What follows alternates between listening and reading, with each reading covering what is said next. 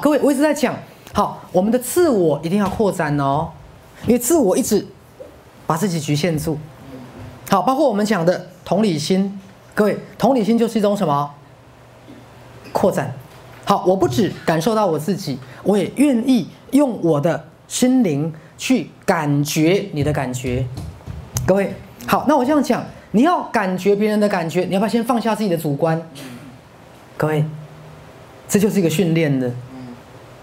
好，但是我这样讲哦，去了解别人的感觉，不代表他是对的哦。好，比如说我常常也听个案讲说，徐师啊，我去了解我妈妈的感觉，我就不能拒绝她对我的要求啦。各位不一样哦。好，了解他的感觉，不代表他是对的，而是你开始把理性先放一边，去同理他的感受。好，比如说像今天我有一个个案来看我，各位，六十九岁了，一个妈妈，玩签大家乐，签赌。好，或直棒，啊，这个把家里输掉了上千万，目前还让啊两三个小孩负债五百万。好，那女儿把妈妈带来，女儿只有一个想法，拜托妈妈不要再赌了。好，可是这个妈妈，她心里其实想不想再赌？想。为什么？他要翻身。各位，他越来越不甘愿。越不甘愿就越想要赢，越想要赢，最后就什么都输光了。这样明白了吗？所以我常告诉大家，认输多重要。认输不是觉得自己是失败的，认输是一种接纳。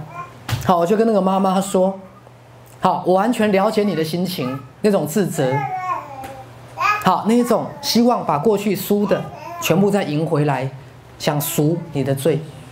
我要跟那个妈妈说哦，如果你继续这样做。”好，许医师觉得有一种可能性，就是到时候可能你只走剩下一条自杀谢罪的道路。跟妈妈就一脸惶恐的问我：“哎，许医师，你是看到了还是推测？你管我？我就是个这样告诉你。好，你要是现在愿意接受，孩子也不期待你把这个债还完，你再好好过日子，身体健康就 OK。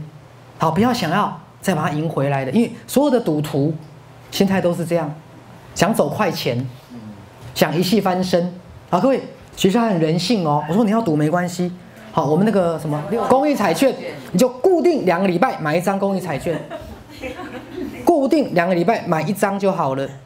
老天会给你，你就会得；不会给你就算了。各位了解了吗？你看有没有人性化？对，各位好。所以为什么治疗有效跟没有效，就在于你够不够了解到他的内心。